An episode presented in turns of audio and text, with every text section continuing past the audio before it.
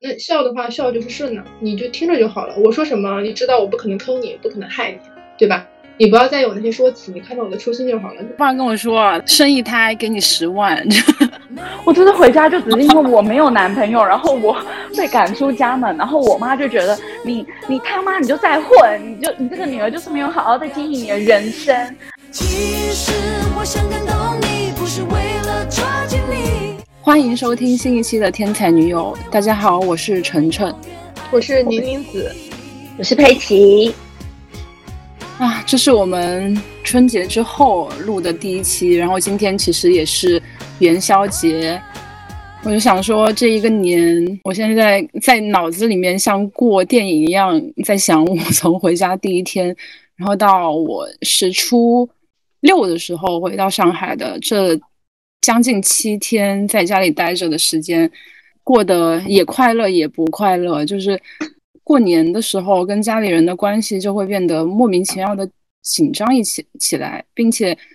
我变得越来越难以适应，在我老家的时候那种就是打冒号的人情味特别浓的氛围里面，跟大家一起就在一个空间里面聚齐。就我觉得我有点不适，说实话，但是我看到大家又真的很享受。我就只能稍微提醒自己，我要忍耐一下，我不能让自己表现的过得很难受，就尽量吃完饭，然后就问一下我我的表弟表妹，他们要不要跟我一起离开，我就要拉着人跟我一起离开这个场景，然后然后我们自己再去各做各的事情。最印象深刻的就是，其实我的妈妈，然后我的阿姨还有叔叔、舅舅他们就。大概在五年前的精力也会更旺盛一点，所以其实我们聚到一起去吃饭的时候，其实还会很多看着很像吵架的争执，或者是有点像是语言上的辩论的场景。但到近些年，其实也少了这样子一个场景，就也能感也能感觉到他们其实在变老，有有各种各样的嗯生活上或者是身体上的一些变化。就一方面会感受到这种看他们样子的心疼，然后二就是。就是他关心你的方式，已经不是我日常觉得我很享受被关心的那种形式，就不是特别舒服。就在这样的场景下，我不知道大家今年过年怎么样。就是听晨晨说了很多，我觉得我们俩大致的体感是一样的。就过年这个场景，并没有让我像可能我离开上海那一刻要回家的地，踏上回家高铁那一刻，我是觉得哇靠，终于放假了，我好想回东北。因为疫情的原因，我三年都没有回东北了。那一刻我是兴奋的。但是回到家的第一天，我我可以直接讲，回到家第一天我就开始改签，改签什么呢？我原本是抢到了初期的返程票，然后我就想改签，我想提前一天走。我刚到家有一种感觉哦，就是就概括了我过年的一个心结，就是我家我有一个问题，嗯，你说你是因为工作所以你想要改签，还是你本人就是并不是说是受到什么事情你要提提早回上海，你就是想要提早走。回到了家以后，我觉得。第一天就已经开始觉得没什么意思了，也肉眼可见，接下来可能待的这，我提前的呃大年三十前三天回家，加上后面的初初一到初六大概九天，我觉得这个九天足够我待了，所以说我提前了一天，当然也是有工作的考量，因为初七本来就是工作日，我本来想说年后多请一天假，然后到家第一天我觉得我不请了，我要按时回来，对。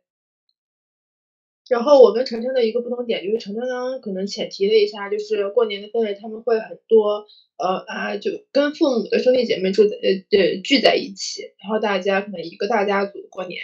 然后我的不同点是在我们家里的人非常少，就是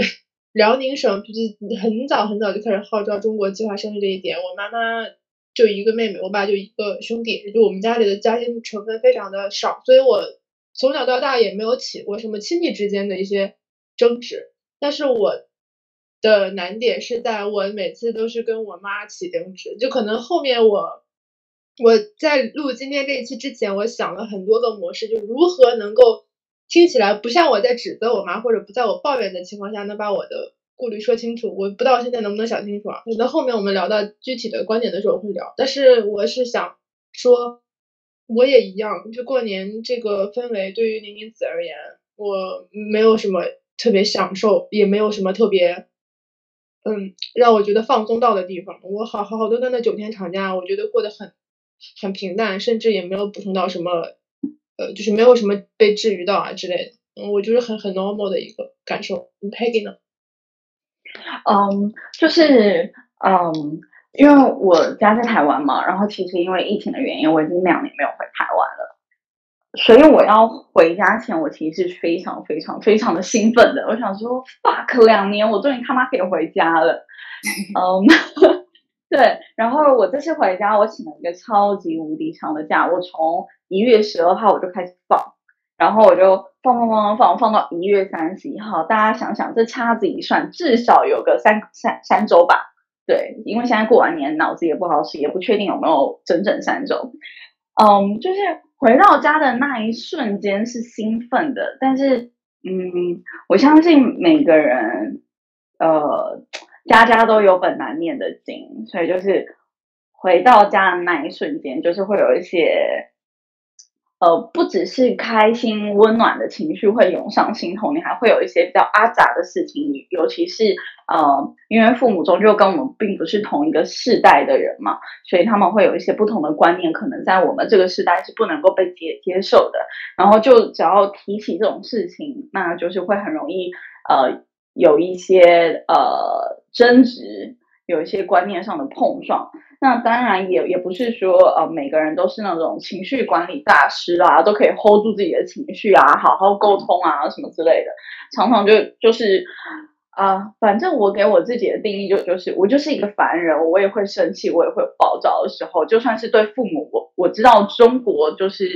呃亚洲人都都是百善孝为先，应该要对父母好好说话。但我真的就是忍不了，就是尤其是他的观观念就是呃。跟我的价值观有非常坚定的冲突的时候，举例来来说，我在这边我就先直接引用了，呃，就是我们实际的例子，就是我在过年的时候，通常父母看到一个两年没有回家的小孩，应该也会很兴奋吧？我相信我的父母也也是，但是在这段期间呢。我就因为一个我认为非常不足以把我赶出门的理由，把我赶出了家门。是真的赶出门是吗？是物理上的把你赶出家门？赶出家门，对，就是大家都知道我两年没有回回，就我两年没有回家，我被赶出家门的这个瞬间，而且大过年的，你不可能去住朋友那边啊。其实，呃，这个前情提要一下，就是我妈很小的时候就很喜欢把我赶出门。然后，对，就以前哎，考试考不好，没有前三名，然后我就会，呃，我妈不知道为什么会提早我，就是几分钟收到这个，在我回家前几分钟，她可能就收到这个讯息，就觉得啊，我女儿这次又没有考到她符合她预期的名次，我可能就会在我家电梯门一打开的时候，大家要要知道是。一层有四户哦，就是不是一层一户哦。我就电梯门一打开，我就看到我的衣服、我的书就很凌乱的洒落在电梯口，好抓马呀！对，就是非常抓马。就是我的我的妈妈是一个非常抓马的人，嗯，但是嗯，我后面也会解释为什么她会这么抓马，为为什么她会有这么多呃比较激动的一些行为。其实嗯。以他的这个发展历历程来说，当我很存存嗯，我还存在着很多理性的时候，我是可以去接受他这件事情的。我就觉得，我们还很小的时候他就上夫，然后他一个人要照顾四个小孩，呃，其实他是非常辛苦的，所以他情绪是非常容易会呃 break down 的，嗯，应该是可以用 break down 这个词啦，嗯嗯嗯啊，但是我那个时候是国小、国中、高中、大学生，就是我还没有什么太多的那种呃。自理能力就是我没有办法，呃，自己出去打工赚赚钱，照顾好我自己的情况下，然后我被赶赶出家门。但是大家知道，我现在已经三十岁了，我现在已经是个成年人了，成年人啊，然后还会被赶出家门，你就觉得。或者或者 fuck 的那一种，而且重点是这个赶出家门的点还是一个很白痴，就是我也不是做了什么道德上不可约束的事情，例如说我现在什么哎劈腿啊，我我现在呃什么生活不检点呐，我现在呃就是做了什么有害社会风俗的一些事情，我都没做，我就只是我没男朋友。我真的回家就只是因为我没有男朋友，然后我被赶出家门，然后我妈就觉得你你他妈你就在混，你就你这个女儿就是没有好好在经营你的人生，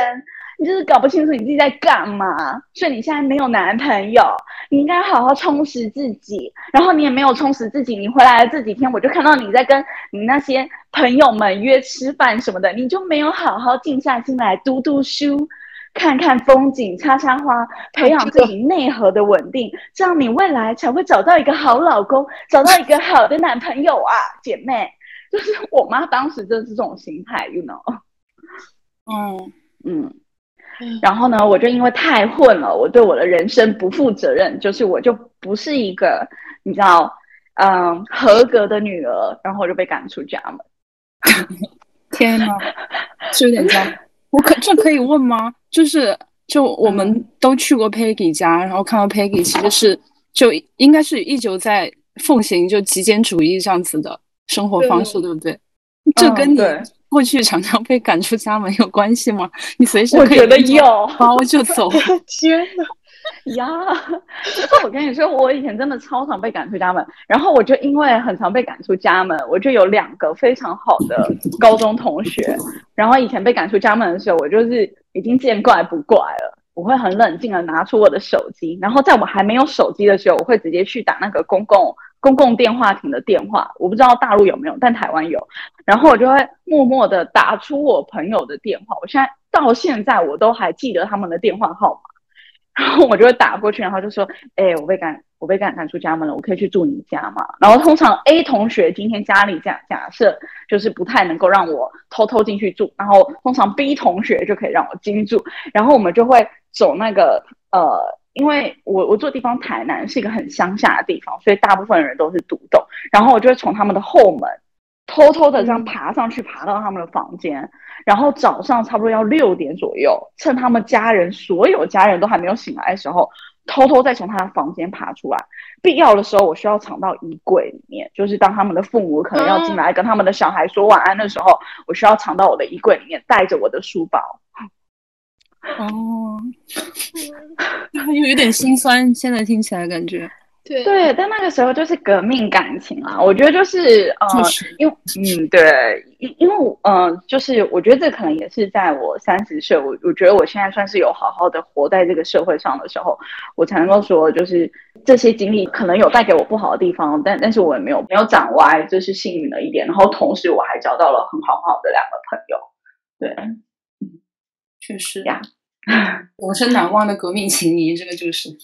真的。但是我也想问大家，就是我不太清楚是不是大家回家有没有收到催婚的邀邀请，因为然后有没有像我，就是我妈妈反应这么激烈？就是我妈妈的反应真的就是让我一瞬间我觉得，嗯，就是我真的不不不是一个合格的女性。就算我今天呃。我我我我可能在呃工作上事业上呃取得了一些成就，然后我可能在朋朋友之间，我我我我也是一个大家公公认比较好的人，然后我妈妈给我的感觉就就是只要我今天有任何一个呃一一任何一方面不符合她的需求，那她那我对她来说就不是一个合格的女儿，她就可以随时抛弃我。就是这这这这个是我被赶出家门的那一瞬间我的感受，而且我觉得这件事情似乎没有办法更改它，然后我只能接受它。我觉得我们跟父母之间的矛盾就像是这样子，就就是你看着他，然后其实啊每个人都会去看一些什么心灵书书籍什么的，然后大部分人都说你不能够。通通常小孩子是没办法去改变父母的，然后呃，我们应该要去接受这件事情。但是有的时候真的好难接接受。我们没有说呃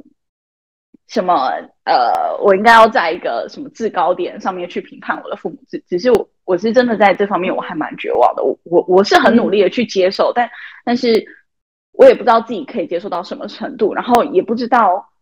我们真的一定就是要无条件接受吗？当然，我会无条件接受我的父母，因为我爱他们。然后我相信，在这种根深蒂固的亚亚洲教育下，大部分的人会无条件的爱他们的父母。但是我真的觉得是，你懂我的意思吗，姐妹？对，就这种责备式的关心，就是通过我付出了多少，然后我我其实也很期待你用我的方式来给我一些回馈，这种愧疚式的教育。我我感觉我今年也有。就包括像 Peggy 讲这种，就只要我没结婚，除了这件事情以外，所有的我所谓打冒号的成就，或者是他们都觉得那些都不是事儿。我春节回家一个人回去，我脑门上就写着三个字：没结婚。从此以后，我做的所有事情，他们看的都不顺眼。我举一个场景的例子，就是春节的时候，其实我还是我确实也没怎么帮上我爸妈做饭什么的。但是我爸他那天叮嘱我做一件事情，他就在我旁边，他也没有很强调我要怎么样怎么样，他就是嗯很简单很随口带过的讲了一句：你大概比如说两分钟之后把那个 炉灶的火关小一点，然后然后他就匆匆忙忙的出门了，然后我就听成了两分钟之后把那个炉灶的火给关掉，然后我就关了。等他回家的时候发现，哎，你怎么把火关了？然后他就很生气，他说：“你这个样子怎么行？我跟你说话你都不好好听。”他说：“如果你这个状态跟我一起工作，我是你领导，我早就 看你不顺眼，把你给干掉了。”他就会上升到这样的角度。他说：“你都已经这个年纪了，怎么注意力还这么不集中？就我仿佛还是那个小学生或者初中生，不好好听父母讲话的那一类。”我觉得他。在就这种情况，其实在我比如说去年国庆节或者是五一节回家的时候，他没有出现这样子的情绪很失控的情时候，他反而是因为有我还没结婚的一个因素，他看我不惯，然后导致情绪这么失控。我就觉得想到这一点，其实我也能理解他，我反而会觉得很好笑。但是这种 这种场景。还能改变吗？是不是不太能改变？不知道不知道宁子这边是怎样的一个状况？就是我刚刚听 Peggy 的两个问题是两个方向，第一个方向就是他妈妈催婚，就是这个影射到后面的一个深层次的问题，就是父母总是希望按照世俗的框定标准，或者按照父母个人的一个期冀去要求儿女去过这样的一生，这是一个大的议题。另外一个议题就是很无奈的一点，就是你能不能改变你父母的？一些方面，不管是他们像程程这种情况，他们上来就说：“哎呀，你怎么，呃，这么不听话呀？我要是你，你要是跟我一起干活，我早就把你干掉。”就他们这种表达的方式，或者说他们这种性格层面上的东西，是能不能被改变的？然后，但目前结果看来是不能被改变的。我我这边发生一个一个情况，就是偏后者，就是我爸妈他不会太要求我的人生去怎么过，但是我跟我妈，我。快三十年了，我跟我妈，我真的可以说，我们俩性格都还没磨合好，就很离谱吧。就是我妈是那种，嗯，她成长的原因就是她有一个妹妹嘛，我我我小姨比她小两岁，但是我小姨都经常跟我说，宁宁子，你让着你妈一点，你妈就这样，她从小就被惯坏了，就是她从小长大起来，我姥姥跟姥爷就很宠她，然后甚至她妹妹都要让着她，她就像一个被惯坏的大小姐一样。然后她很年轻的时候嫁给我爸了，我爸也比她大蛮多岁的，所以我爸这一辈子也是让着她，所以她在我家里就是一个很蛮横的、强势的、被宠坏的一个 house 呃就是一个女主人。然后我她她她我在我跟她永远的矛盾就是，她是一个非常非常爱干净的人，然后我不是一个非常在家务方面很勤快的人，我只能说我保持基本的干净吧，就是我对做家务这个事情没有一丝的热情。然后每一次。尤其是也是在过年这个背景下，我们回到东北老家，其实是住在我姥爷的家里。我姥爷目前独居了很多年，他自己一个人，一个老头子嘛，也不会把家里的卫生收拾的很干净。然后，所以就是他会日常拖拖地，撑死了。但是什么墙壁的拐角啊，然后或者是沙发的那个，呃，沙发落脚那个地方都会有积的一些污垢，他擦不那么细致嘛。然后或者是他的卫生间也不足够干净，然后自己的衣服也散落很很好，没有这没有叠好，就放在衣柜里，或者是被打包起来。然后我妈一回家就真的是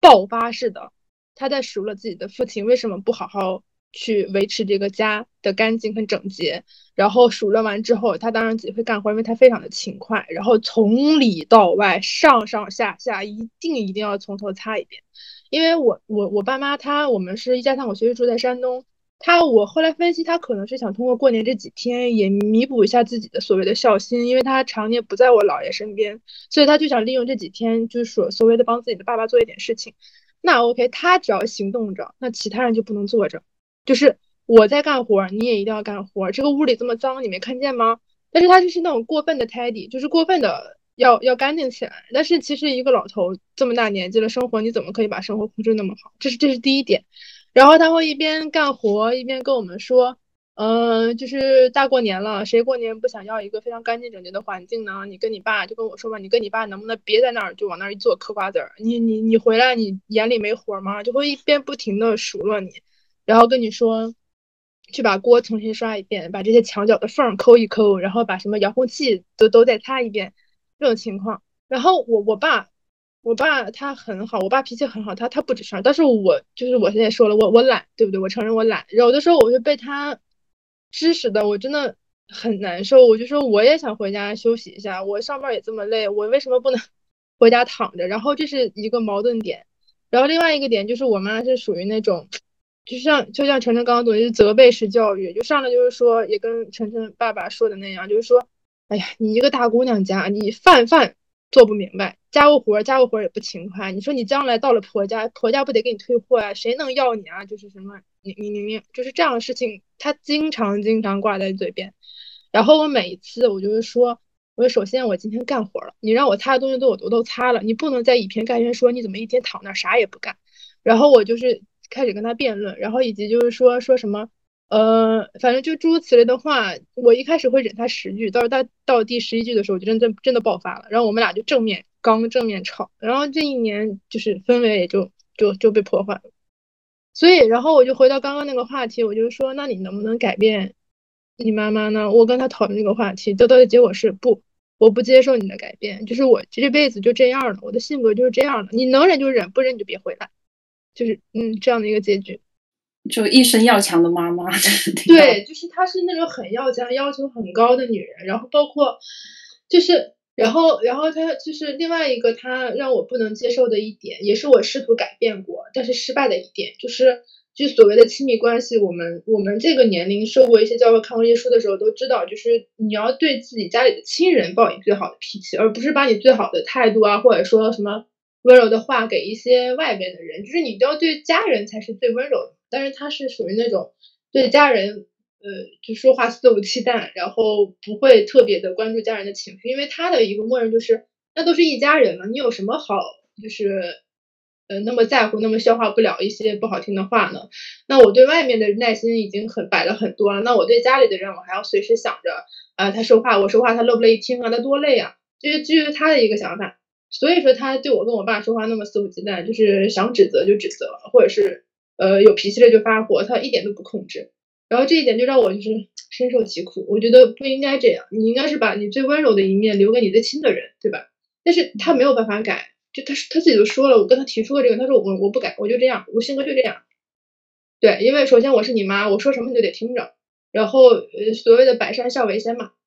嗯，那孝的话，孝就是顺呢，你就听着就好了。我说什么，你知道我不可能坑你，我不可能害你，对吧？你不要再有那些说辞，你看到我的初心就好了，就就 be like this，就是没得说。嗯，我觉得，嗯，对，父母好像就是这样子，好像一瞬间也不能够说什么。对对，而且我觉得我们就比较怎么说，能理性。就跳脱感性那一层再看这件事情，就是在听到一些就是比较极端，或者像在网上看到案例的时候，我觉得大家还能笑得出来，就能笑得出来，就说明已经能够比较平静的去看待这些事情了。就可能一定意义上也是在接受他无法改变他们的事实了。那你们还会去？就是所以说，我们现在一个感觉就是接受大于反过来去改变，对不对？对。我就，感觉我们是在自自己疗愈自己的一些点，就是我也是，我从小到大就是因为我跟我妈一直会有这样的一个争执，我就是希望我有一个说话很温柔的妈妈，或者是就是那种会让我愿意跟她撒娇的妈妈，但是我跟我妈就是属于我们俩各自女强人型的，就是就是一山不容二虎的感觉，就没有那么夸张，就是大概性格都是很独立的人，所以我俩不是有那种牵连。然后我说这话也是想说，那那可能确实吧，就是。因为他已经这么多这么多，他五十多岁了嘛，这么这么多年了，有些东西，嗯，也许他他想改变，但是他也没有，可能他的人生里也没有经历过什么特别所谓甜蜜的，呃，就是亲亲属关系，我想给我妈要要求的一些东西，他也没有经历过，所以他也给不到我，所以因此我就放弃了对他的一个所求所求，放弃了对他想想要改变他的一个想法。嗯，我我今年还有就是用我爸妈对我的话术，然后我反过去去要求他们的一个情况。在去年的时候，他们两个中其实有一个人身体出现了一些小问题嘛，然后我妈就在我这次回去之后一直在跟我强调什么是年纪做什么样的事情，因为我跟我妈一个属相，我妈其实在二十四岁的时候就把我生下来了，然后我现在已经二十七，马上二十八了，我爸我妈就说。我像你这个年纪的时候，你都已经能够去帮我买东西了，然后你自己想想，就是什么 年纪应该做什么样的事情，你是不是应该好好认真考虑一下要结婚、要生孩子的事情了？然后再加上我爸妈可能就很快就要退休了嘛，他们就很希望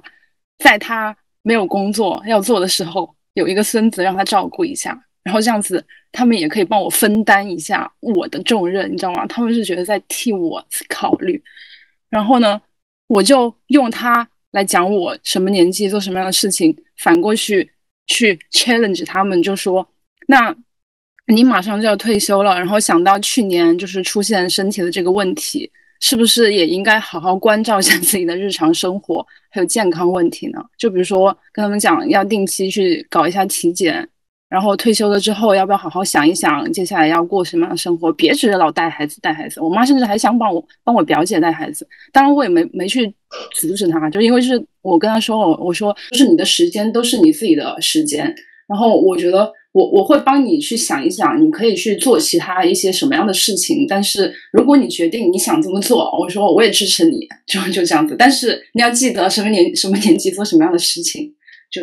就这样，还挺搞笑的。哎，那我很好奇，魔法最终打败魔法了吗？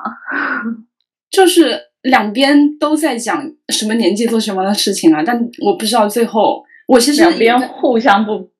不听彼此说话，其实也在听了。我觉得他们也不是没听进去我讲的，但是这个观念太难改变了，就是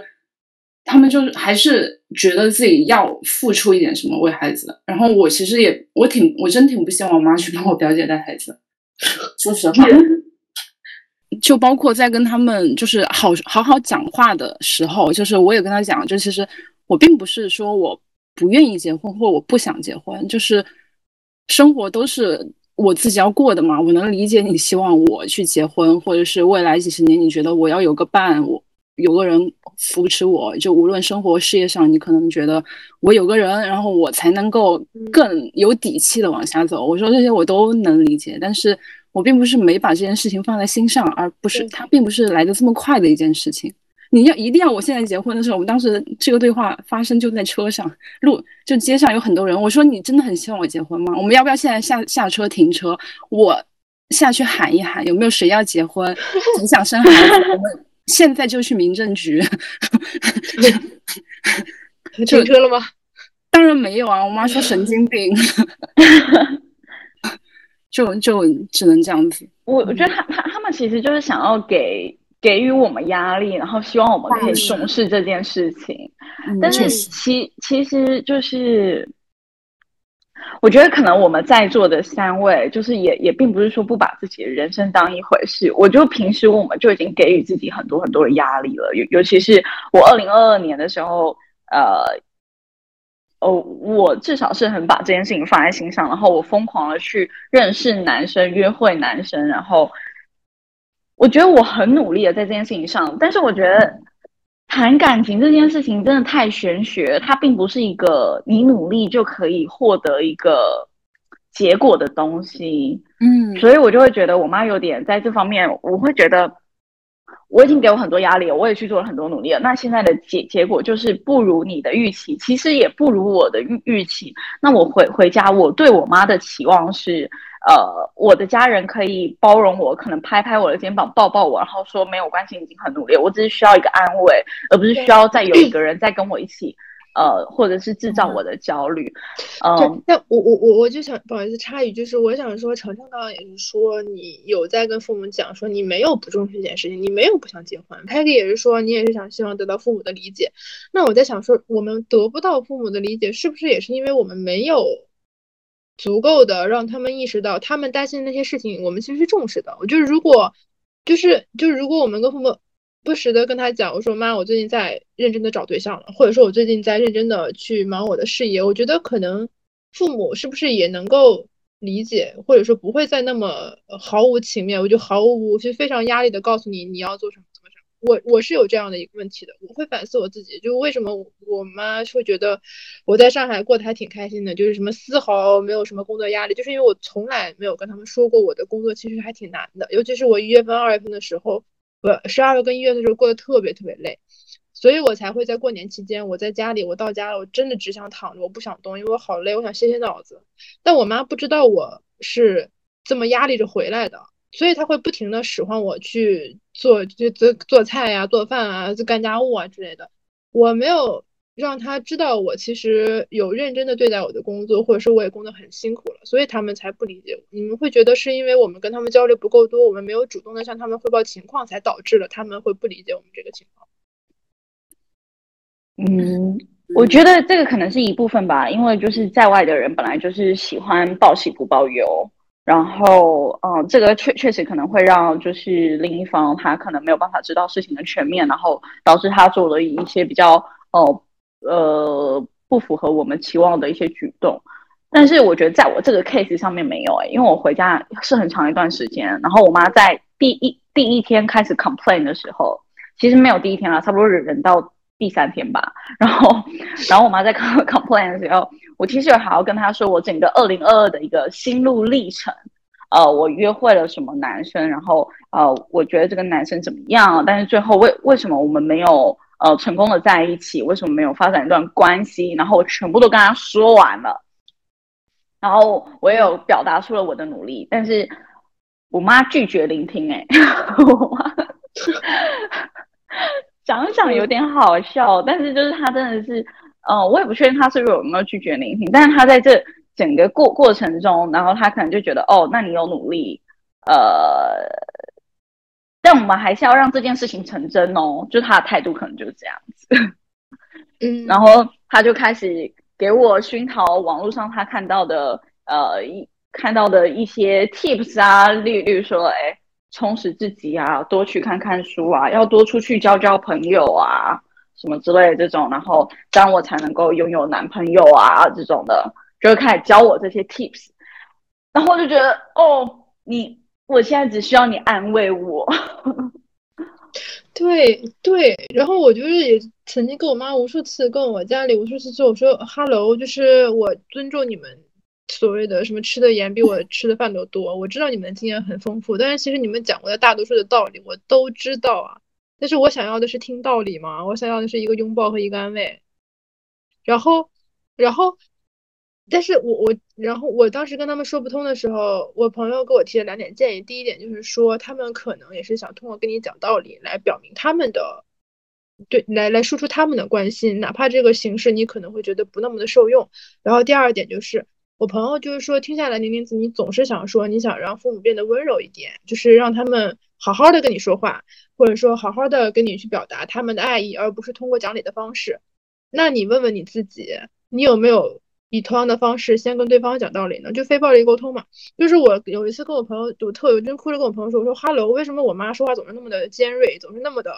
直来直去？她不能当一个特别温柔的妈妈。就别人的妈妈跟女儿就是，哎呀，我的宝贝儿啊，就是什么你回来啦，然后还给你做点好吃的。”然后我朋友说：“那 OK，你想一想，你有对过你妈说我爱你？你有再回来第一天进家门的时候给你妈一个拥抱吗？”然后一下给我问愣了，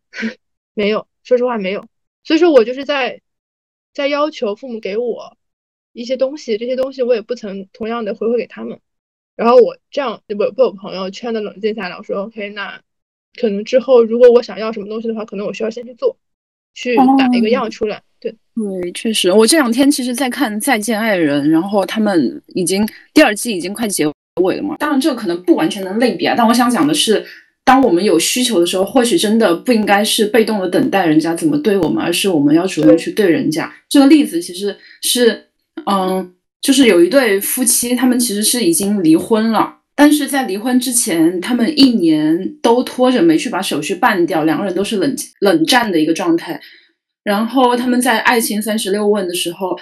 那个男生终于就坦白了，他说，在过去的一年里，其实我一直都在等你。观察室里所有人都惊了，都说。那你这一年在等他，你在等什么呢？你期待的是是一个什么样的结果呢？你是想跟他和好吗？那如果这样子的话，你为什么不告诉他呢？很有可能就是因为你这样等待，被动的等等待，其实你就错过了你们最佳的一个怎么说对话的时期呀。就刚刚宁宁子讲的，就让我想起这个场景。就无论是嗯跟父母的亲密关系，或者是男女之间亲密关系，就有时候如果能想清楚自己心里不太舒服或希望被怎么对待的一个场景的话。或许真的应该考虑一个怎么样双方都能接受的方式，或者是哪怕讲出来对方不愿意给予也好，但至少你跟他说了你希望被怎么样对待。我觉得就是表达自己的需求，确实是我接下来的一个很重要的一个功课，一个课题。对，就认真的、明确的表达出来你的需求。然后除此之外，除此之外，不是说就只红口白牙的说，呃，可能说很态度很温柔的说，我说妈妈希望你这样对我，或者是。我，就是男朋友，你希望你这样对我。此外，有可能就是你，就是我想说，我再多做一步，就是以我自己亲身示范去，先让对方体会到所谓的被爱，或者是更好的、良好的一个一个，就是模，就是他，我希望他们怎么样对我，就是我首先要怎么样对他们，然后才会潜移默化的影响别人，去达到你这样的效果嘛，就是。treat others the way you want to be treated，就是就是大概是你想被怎么样对待，你先这样去做别人。所以说我有一次，就今年过年唯一跟我妈说通的一次，就是我冷静下来了。我说妈，我说妈，首先我尊重你的情绪，就是我认真为我刚刚刺激到你或者冒犯到你的地方给你道歉。我说我确实错了，然后以后我不这样做。那我们就是再回头看一下刚刚咱俩争议的那个点，我首先表达我的想法，你可以先听，你先不要打断我。然后后来我们俩。就这一场的沟通是很顺利的，就像一个朋友对面，就像我们这样录播课一样，是在聊天，然后就没有把情绪激化。就可能我觉得我是就是无意中做到了什么，就之前不是有本书叫《非暴力沟通》嘛，就是先尊重对方的情绪，然后可能你会先服软一下，也不是说服软嘛，就你会先去做一个让步，我我就跟他道歉，我说妈，我真的错了，我刚刚不该就是老提什么什么事情，然后我把我妈的情绪安抚住了，然后我再。进一步的去表达，我说那行，那我们俩能不能心平气和的讨论一下刚刚咱俩有争议的点？然后我说我的诉求，然后我又让他说他的诉求，然后我们俩最后一碰，就这个是这个对话最后是没有吵起来的。然后反而我妈就觉得 OK，你是你说我的想法是有逻辑的，就就这样之类，就是达到了一个好的结果。就可能我也是很刚的一个人，所以说我要先把自己柔和下来，我可能才会得到一个所谓的我想要的温柔。搞清楚对方彼此的需求的时候，前提。是沟通嘛，就是要能把核心的要点给问出来。那大家除了这以外，对于就是关系的维护上面有没有什么小心得？除了刚刚这一点以外，就比如说出门在外，嗯，大家会联系父母吗？还是说，其实维护亲子关系主要是体现在回家的时候？回家的时候，嗯。但是就就就是就就是平常还是会问他说你在干嘛啦，对，然后呃我们家有个比较好的地地方是我们家是有个群主的嘛，然后我们家有一只狗狗，然后它嗯最近呃身体状态比较不不行，然后我妈就是会负负起就是我们在外面工作的时候，然后呃的那些照顾责任。那所以，例如说狗狗有一些什么状况啊，或是哎，狗狗今就算狗狗今天只是吃饭吃的很香，它也会拍照跟我们分享狗狗的状况。然后，所以就是啊，因为这样子，我们的就是沟通会变得比较多，然后也会偶尔就像是问候朋友一样，就突然间就问问一句你在干嘛之类的，会聊天。然后我觉得，嗯，我对待父母的方式是，呃，我觉得当距离拉开了之后。其实不一定是坏事。天哪，我有点不太确定，我这样讲会不会被骂哦？但是，但是就是，呃，我我觉得有的时候距离太近，像是我这次回去回去了三周，那基本上都是二十四小时相处在一起，非常近距离的相处在一起。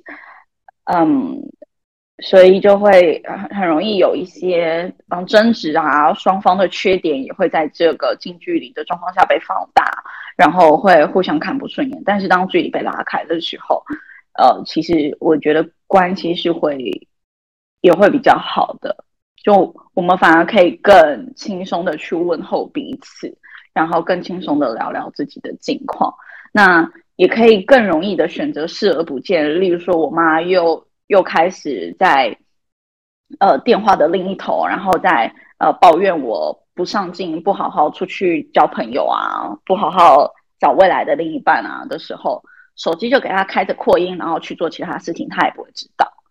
对，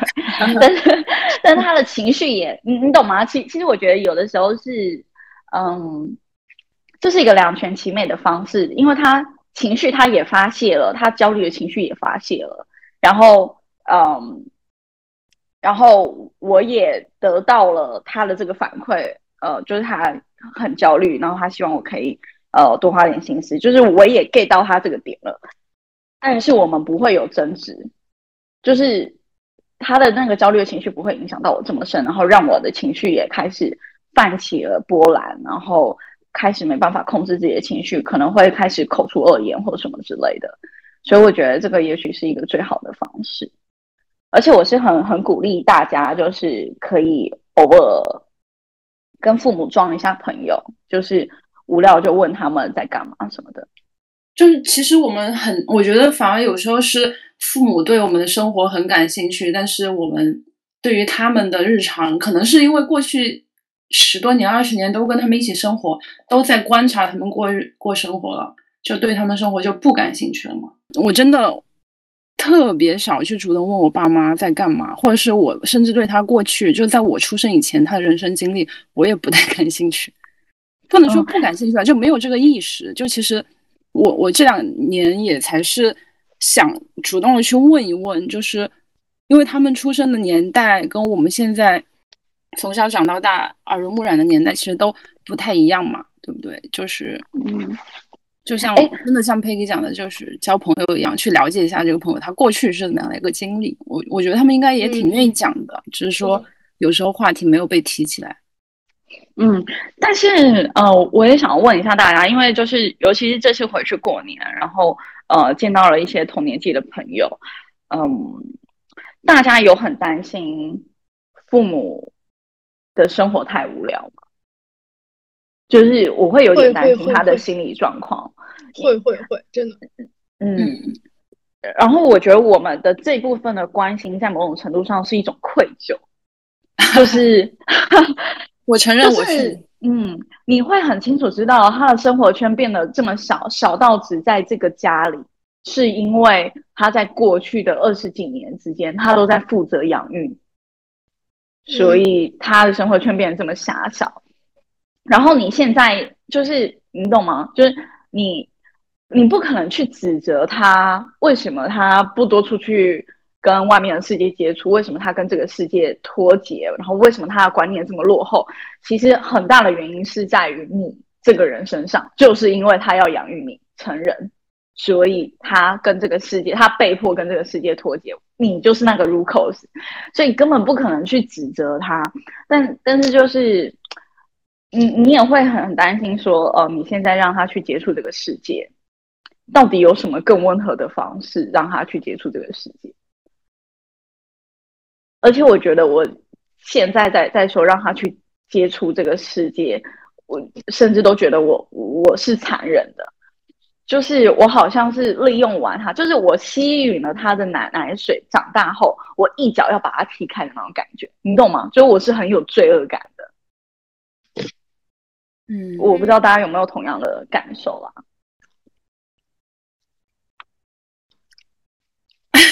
沉默了，我我 我有，就是我我讲一个非常心酸的一点，就是我爸妈手机的密码我都知道。但我不会去看他们手机啊。就有一次，我爸手机屏幕亮着，然后就是就在微信的主要界面。我会那那那天是刚好大年三十前后，我看到他收到很多拜年的消息，然后他也没有回。然后我又在他的手机界面往下翻了一直，也没有什么其其余特别多的丰富的，呃，像我们一样这种，我们不都有姐妹群嘛？他也没有什么兄弟群。然后也没有说什么老呃老李老赵去叫我爸出去玩一玩什么的，那一瞬间我觉得我特别难过，就就有点想哭。说那 OK，我爸平常玩手机都在玩什么呢？他可能很少跟别人聊天。那我观察到他是有会有会有一些刷短视频的习惯，但是他还没有下载抖音，我连抖音都没有叫就没有没有告诉他有这个 app。他知道，但他没下，他就是在我们这个微信上，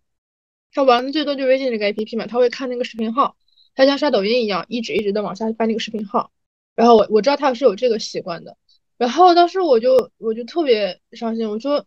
怪不得我爸平常回我消息回这么快，因为其实跟他发消息平或者平常跟他聊聊天的人不是很多，让他偶尔看看视频。或者说看看什么其他的，听听广播什么的，他这一天就过去了。除了白天上班，晚上就这些事情就过去了。他内心不会寂寞吗？就是我那时候挺难过的，因为我妈是有自己的事儿做的。我妈是她是信佛信信佛的，她会有一些所谓的佛友，她会跟她的小姐妹们一起去，可能去哪里玩一玩，她的佛友们一起去玩一玩，或者大家一起去交流一些，就是什么听什么心经啊什么的这种这种事情。就当是一个爱好吧，我不干涉她。但是我爸他真的是，我说实话，我现在不知道他在干嘛，我不知道他是怎么打发了他下班五点以后下班的日子。他可能出去逛逛街，或者自己去溜溜弯，那也是他自己一个人。因为我妈有的时候就不不那么喜欢运动嘛，我会觉得挺难受的。我不知道，就拍个那个问题，我不知道怎么回答，我不知道怎么去丰富他们的业余生活。嗯，我我会觉得挺难受，但是这个算不算我？那我又想，这个又算不算我们在规范化他们的生活？就像他们要求我要怎么过生活一样，因为他们就觉得就这样就挺好的呢。就是我也没有跟他们交流过这一点。我觉得其实这中间我不确定这个想法对不对。我觉得他其实有一点时代的因素在里面，然后包括有一些就是他们这一代人比较少能够去主动的为自己的生活做一些规划，甚至他也没有这样的意识，所以其实。我现在觉得我能够为他们 提供的，就我主动去帮他做一些 research，然后告诉他可能有一些，嗯，就是退休之后的人，他们都在做什么样的生活。然后我我觉得我爸好就好在一点，他是一个特别爱为自己张罗事儿的事情人，我觉得特别好笑，就甚至会我会用好笑来称称之。我奶奶爷爷都去世了嘛，然后我奶奶爷爷有三个儿子。然后这三个儿子，他们都是那种特别亲，嗯，就是亲子关系特别疏离的。然后今年可能是已经时隔十年，我们三家人聚在一起吃个饭。然后，嗯，在饭桌上，我爸就是他可能是很害怕我们氛围太尴尬，他就大讲特讲。而且我爸是那种特别爱讲宏大叙事的那种人。他就说他计划他退休之后要写一本书，要写中美关系一百年。然后我我我哥。我哥是，我哥是研究历史的嘛，然后他他他，而且他其中一个课题还是研究，就是就是两岸关系的近代史的那种。然后我我爸就疯狂的拉拢我哥，他说他说要不要考虑跟我一起合作写这本书，就就疯狂的像是像是孔雀开屏一样，然后再再向我哥发出邀约。然后我就心想，他也从来没对我讲过他这些计划呀，是怎么样？就是是我的学术能力比不上我哥，还是怎么样？然后我哥当时的表情就是，就是又很开心又很礼貌。然后，然后在我我爸看不到的方向角落里，他闭上了他的眼睛，特别搞笑。就作为孩子，就或许我觉得能够为父母提供的就是一，就是看能够怎么样去配合他；然后二就是，如果他不知道从什么样的方向去。为自己做计划的话，也许我们可以帮他提案，就就生活提案、养老生活提案。是的，嗯，但最基本的一个做法就是主动去沟通。真的，我联系家里的主动的情况确实不如我妈联系我多。真的要主动的去表达，那就是关关注吧。嗯，就是要多多。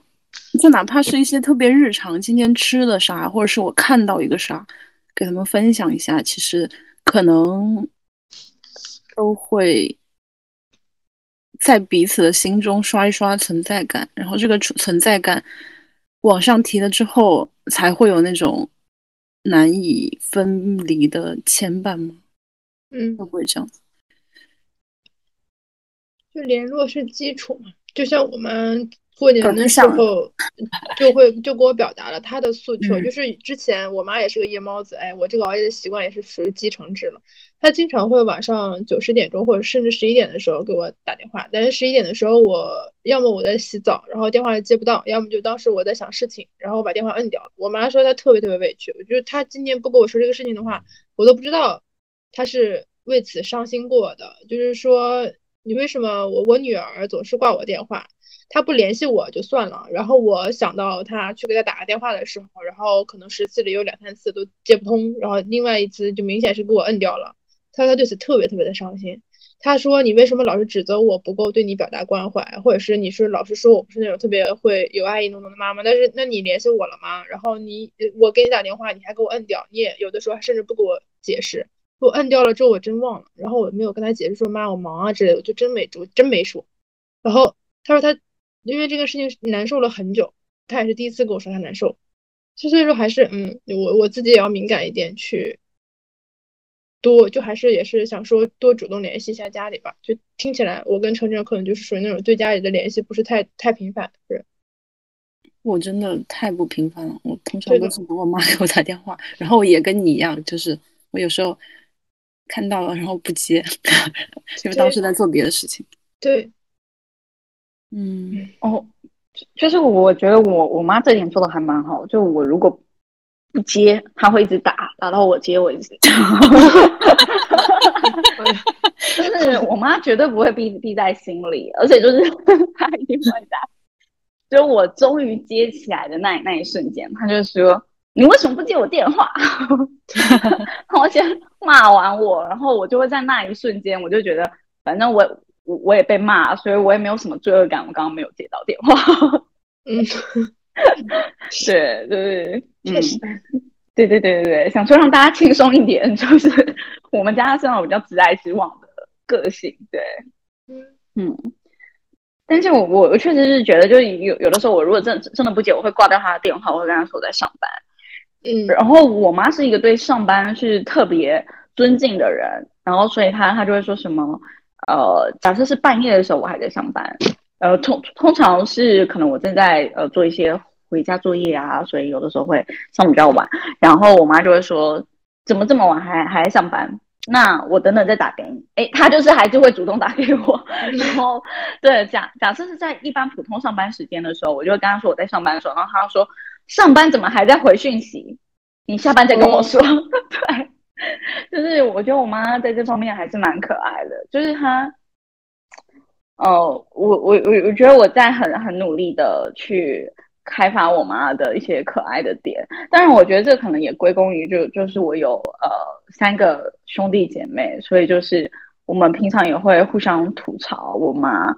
所以就会导致说有时候妈妈可能他做的事情呃可能真的不太好，但是我们会用一种呃吐槽的方式，比较幽默的方式去带过我妈这些行为，然后我觉得我觉得。在这样子的一个氛围下，我觉得我我的家庭关系也变得比较缓和一点，就没有像小时候那么可怕。对，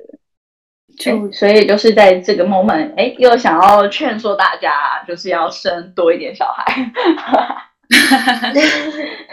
说到这个，我要笑死了。我爸跟我说，生一胎给你十万，真的假的？给我，笑死了。我要生三个哎，这样可以拿三十万呢。对，我就觉得爸爸在这个就啊，反正我爸在我我跟我妈的母女关系里就是忍辱负重，一个就是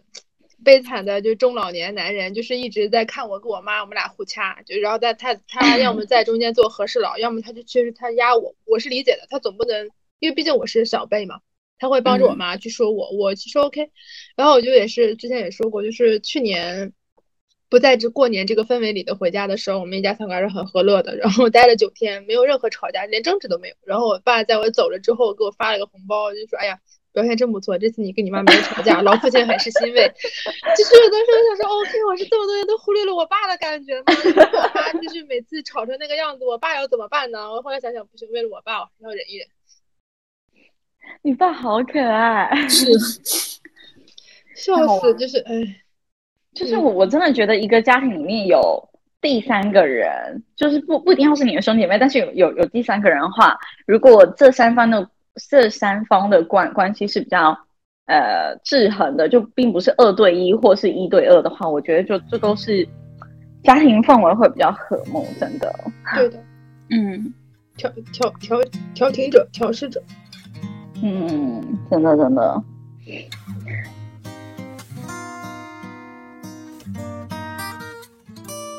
我们的频道整个都一直是非常讲一些男女之间的恋爱关关系啊，或是呃女性之间的友谊啊等等的。那呃呃，我们针对二零二三年对呃父母这种亲子关系的维护，我们有给自己设一个 KPI 吗？想问大家有没有就经历过这一次很长的这个过年？嗯，问住我了，我真的没有想过。就我之前就是一个不太常做规划的人，因为我不喜欢被拘着。然后我今年还额外的给自己今年如何。今年要如何过好二零二三年，做了一个全面自己的一个规划。比如说，我也列认真列入了找对象这件事情，然后列入了个人爱好的培养、个人工作的培养。但独独就没有 Peggy 刚刚说的如何在父母关系这一块能够更优化一点，或者今年年没有哎，我又被点到了。嗯，我觉得你需要检讨一下自己哦，宝子。嗯，说到。嗯，在其其其实我我是看了朋友圈，然后我发现很多人会在二零二三跨年的时候，然后可能就帮自己设立一个规划，什么月规划、呃周规划，然后季规划，然后我就发现，哎，为什么大家好像都呃，因为我们都差呃，我是已经三十岁嘛，所以我们在这个年纪的话，其实多多少少是会开始比较注重呃跟自己父母的关系的维护，但是怎么大家？口头上一直说，呃，想要就是讨论怎么维护，但是一直都没有设立这个 KPI。对，所以我就想说抛出这个疑问来问问一下大家。那晨晨呢？晨晨，你你有针对这个，你有想过要帮自己设立什么 KPI 吗？就是帮我爸妈设想一下，他们退休之后可以做些啥吧。真的。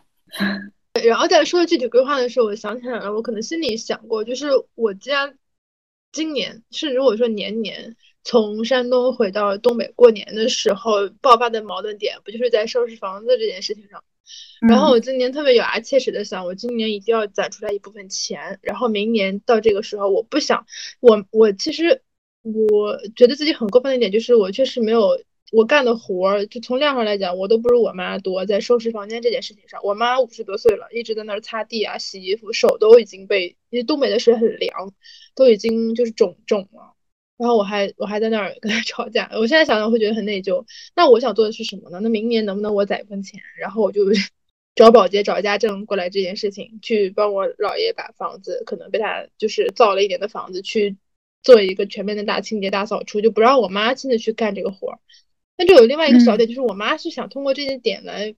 来来来表表现一些孝心的，但是我可以启发她用另外一种形式去如何照顾我姥爷嘛，因为他一年期间也不在他爸爸身边。那但是但是这个事情上，我是一定可以通过一些其他的方式来解决，至少让我妈不要干这么多家务这么辛劳的点。这是我今年算是立的一个小 flag 吧，希望明年不会大家几口人因为收拾房子、搞保洁这个事情再吵架。嗯。嗯嗯，是的，嘿嘿嘿，嗯，那我我帮自己立一个 flag，我立的 flag 就是明年过年的时候，我妈再继继续抱怨我要把我赶赶出门的时候，呃。我可以努力让自己留在房子里面，可以，这真的好具体，很具体耶！我的，但是你这个你这个 flag 很有可能因为下一次就不被赶出去而无法实现了，而不是你自己不不努力让自己留下来。最好是这种情况，我觉得。对对对，因为关系好到。对，就是要么就是不会再因为这个原因被赶出门，要么就是我妈又想要赶我出门的时候，我可以努力就是放下自己的自尊，努力的好好的跟她聊聊，然后让自己不被赶出门。对，这是一个改变，是是。对，就是我可能要被赶出门的时候，就是 EQ 要练好。对，就不要收拾行李就走，看能不能终止一下这个方式。对对对对对，是，就希希望可以对。好，那我觉得我们今天聊的差不多啦，那也很欢迎大家，如果说哎有一些想要讨论的啦，或者是你有知道说，嗯，有哪一些方法是可以好好跟父母沟通，然后可以让父母走走出这个呃他的生活圈去接触外面的世界的好方法，也欢迎你跟我们一起分享喽。那我们今天的录制就到此结束，大家拜拜，拜拜，祝大家有健康的亲子关系。对对，虽然这很难，但希望大家都能拥有。是的，拜拜，拜拜拜。你是最好的女儿，请相信。